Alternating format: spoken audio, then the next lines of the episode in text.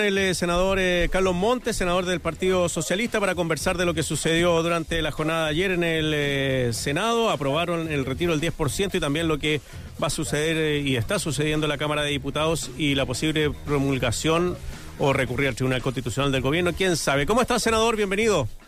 Muchas gracias por la invitación. Bienvenido. Espero que estén bien ustedes. Sí, con salud y con trabajo, que es lo que no mucha gente puede decir en este momento del país.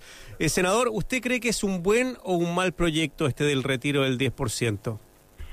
Mire, en la vida pública y cuando hay que tomar decisiones políticas públicas, hay que tomar lo mejor dentro de lo que sea posible. Y respecto al proyecto de clase media que plantea el gobierno, que es muy restrictivo, llega a un millón trescientos mil familias, muy limitado, esto representa una, una, una, solución, una solución mucho más amplia, para mucho más amplios sectores. ¿Es bueno o malo? O sea, ¿es bueno en este momento, en esta circunstancia? Es lo mejor que tenemos dada las circunstancias. Lo ideal hubiera sido una integración de los dos, pero eso supone un gobierno que hubiera ayudado en algo. Mm.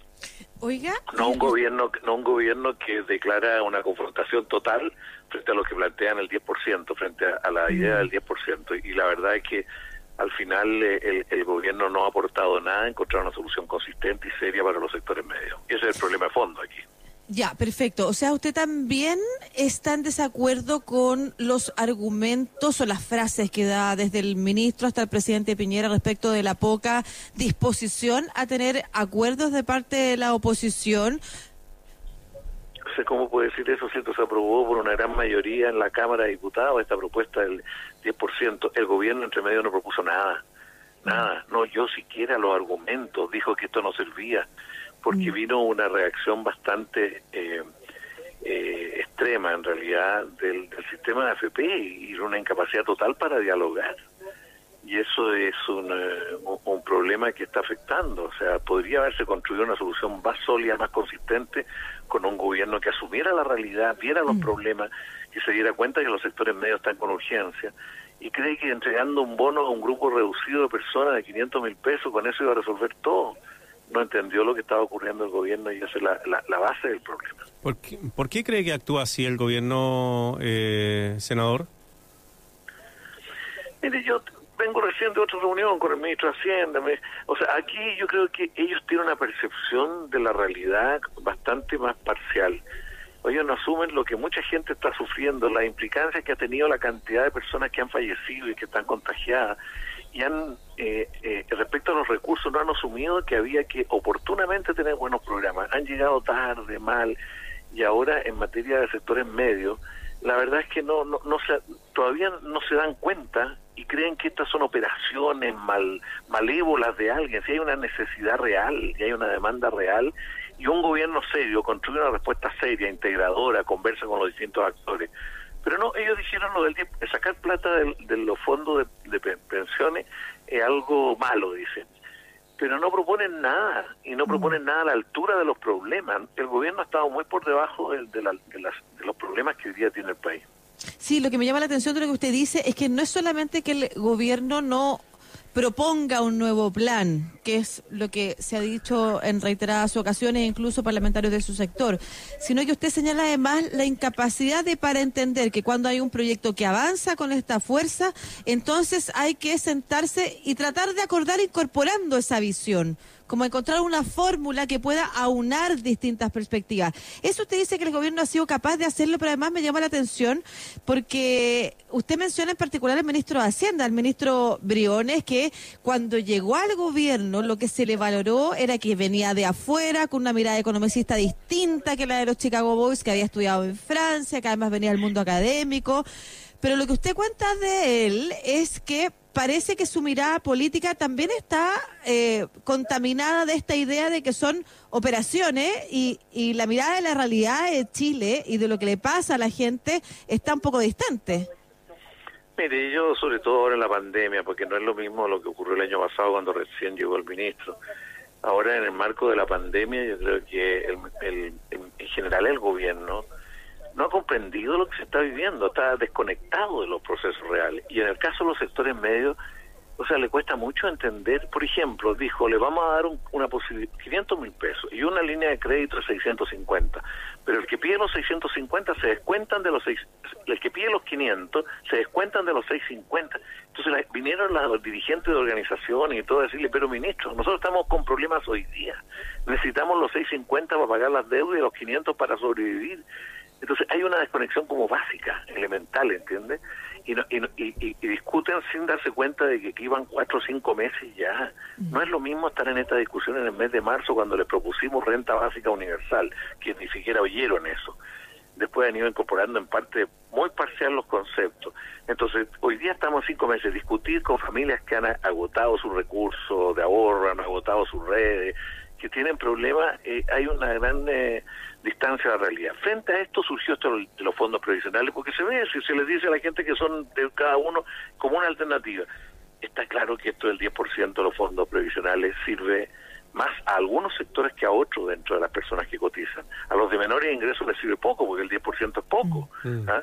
Y, a los demás arriba, la verdad que no estoy hablando de los ricos que hablan aquí, estoy hablando del sector medio-medio, que que la verdad que a lo mejor con una combinación de apoyo con crédito puede ser más adecuado a su realidad, pero no construyen, no ayudan a pensar una solución más integrada. El control del pago de los dividendos, como han hecho muchos países, debió haber sido por ley. El control del pago de las cuentas en el retail y en otras cosas para evitar los procesos judiciales y otras cosas en otros países ha sido mucho más claro los gobiernos. Entonces dejó sin apoyo a la clase media sometida a todas estas situaciones muy apremiantes y bueno, y esto explica de que dentro de las opciones que teníamos, que era sí al, al 10%, no al 10%, y quedarnos con este proyecto más mm. limitado del gobierno, aquí los que nos parece que tiene problemas lo del 10%, pero es la mejor solución que tenemos hoy día por delante. Claro, había, eh, para nosotros acá en el programa ha sido bien llamativo que el gobierno prefiera llegar a acuerdo con las empresas que eh, llegar a este acuerdo o imponer a través de una ley este no corte de suministros básicos. Eso tiene que ver mucho también con la forma en que, me imagino yo, el presidente Piñera y su gobierno entiende la relación entre el Estado y la empresa, ¿o no? Sí, yo creo que esto si uno mira en otros lados y mira incluso la historia de Chile, en épocas de terremotos y en otras, no tiene una concepción de Estado como que el Estado no tiene que ordenar en momentos particularmente complejos de la sociedad de lo que se hace. Entonces simplemente no mira para el lado. O sea, no asume, no asume su responsabilidad, cree que una negociación, si en momentos de crisis el estado de catástrofe le da muchas facultades al gobierno para negociar con todo, para ocupar los hospitales privados, como lo ha hecho en parte, y para muchas otras cosas. Entonces, incluso dentro de todos estos pagos debió haber reaccionado. Como que no asume el grado de drama que se está viviendo a partir de la pandemia en el país que tiene más contagiados proporcionalmente y más falleció, no más, pero dentro de los más en el mundo. Sí, sí, bueno, hay una mirada también, ¿no es cierto?, que se pone muy dogmática eh, y muy inflexible, muy rígida en estos escenarios, pero la mirada que es eh, no darle al Estado un rol importante versus eh, el rol que han cumplido, por ejemplo, el gremio empresarial a través de las comunicaciones y del vínculo con el mismo gobierno. Yo me imagino que eso es una decisión, que es una opción. Hablando de decisiones... los, empresarios están hasta enojados con el gobierno porque querían más. No, yo creo que en el caso del tema previsional, este es una cosa muy central del sistema. Son 200 mm. mil millones de dólares y tienen miedo que se le afecte, que se toque. Entonces hay una reacción mucho más extrema de parte de y, empieza el gobierno, los centros empresariales, los empresarios, los centros de estudio en una campaña por los medios y o sea descalificar a cualquiera que pensara distinto, a cualquiera era descalificar y nunca asumiendo los problemas reales de la gente, nunca. Y llama la atención, y me gustaría que después no, nos concentráramos en eso, cómo se pone en la mesa al tiro la estabilidad democrática. Nosotros aquí hemos conversado en otros momentos del programa, cómo hay países que viven situaciones mucho más complejas de conflicto, no sé, partiendo por el Brexit en Reino Unido, por ejemplo, allá mismo en algún momento la tragedia con la diputada Cox, por ejemplo. O en Estados Unidos también la historia nos ha mostrado que han vivido conflictos políticos importantes, pero que la democracia no se pone eso en cuestión, no se pone en duda. Me gustaría una reflexión sobre eso al final, pero ahora quería apuntar hacia la otra patita del proyecto que usted no aprobó y que es el Fondo Solidario. Y quiero saber por qué. Respecto a lo que usted señala, esto de poner a frente a cualquier cosa algo tan serio como la estabilidad democrática, bueno, yo creo que algunos de ellos tienen eh, historia al respecto. Pero ¿cuál ¿Cuál es la situación? Ellos frente a algo que lo temen y que, que no quieren debilitar el núcleo de su poder, que tiene que ver en definitiva con los, el, mercado, el recurso que están emposados en el mercado capital, en el fondo provisional. Mm empiezan primero diciendo que va a liquidar la economía, después que está cuestionando el Estado, tercero que el Congreso como que ya quedó caducó, cuarto que, los políticos y los partidos nada de para nada, o sea, cosas extremas, y hay gente que es más de centro, que se cuelga de lo mismo, si eso viene insólito, mm. que se cuelga sin, sin en columna y en todo, sin asumir eh, eh, eh, más objetivamente lo que está en cuestión. Aquí lo que está mandando es una necesidad, mm. no el no el populismo, porque incluso personas muy calificadas dicen, no, si aquí se quiere seguir el interés mayoritario, si es que hay necesidades reales, hay mucha gente pasándola muy re mal, y eso como que se hace abstracción porque en general lo que opinan son personas que pertenecemos a un estrato socioeconómico que tenemos cierto nivel de ingreso asegurado. En cambio, aquí no se asume la realidad de la gran mayoría del país. Ese es un problema tremendamente serio. En relación al voto del Fondo Solidario ayer, em, quiero decirle ya muy claramente tres razones. Primero, yo no quería ir a comisión mixta y esto se había rechazado ya en la Cámara. Y si lo aprobamos a mixta, y eso nos íbamos a echar varios días más. Mm. y, queríamos aprobar. Segundo, volví a poner en discusión el tema cuál era el quórum necesario, porque el quórum para una norma permanente como esta, para crear una institución incluso, era eh, iba a haber una discusión que fuera dos, dos tercios y no tres quintos. Y en tercer lugar, claramente, el tema del Fondo Solidario es un aspecto principal de la reforma que queremos implementar, eh, del nuevo sistema previsional que queremos empezar a construir. Y el Fondo Solidario, los, el 6% de aporte patronal tiene que ir al Fondo Solidario para varios objetivos, no solo para rellenar lo que, lo que se sacó. De partida, el objetivo principal que, que, está planteado para eso es subir las pensiones más bajas cuanto antes. O sea, hay varios objetivos, entonces nosotros decíamos, discutámoslo en otro contexto, en el contexto de la reforma y no acá. Y por eso que, nosotros no, no, creíamos que era la oportunidad de ponerlo y yo no, no, no voté a favor, pero me abstuve porque quería dar una señal de que, de que tenía una actitud positiva frente al tema, pero que este no era el momento para verlo y fue la opinión en general de nosotros. Eh, ya pues el senador del eh, Partido Socialista Carlos Montes. Una pregunta muy importante, porque ayer después de su discurso en el, Senado para su voto, mucha gente eh, lo eleva como una figura presidenciable.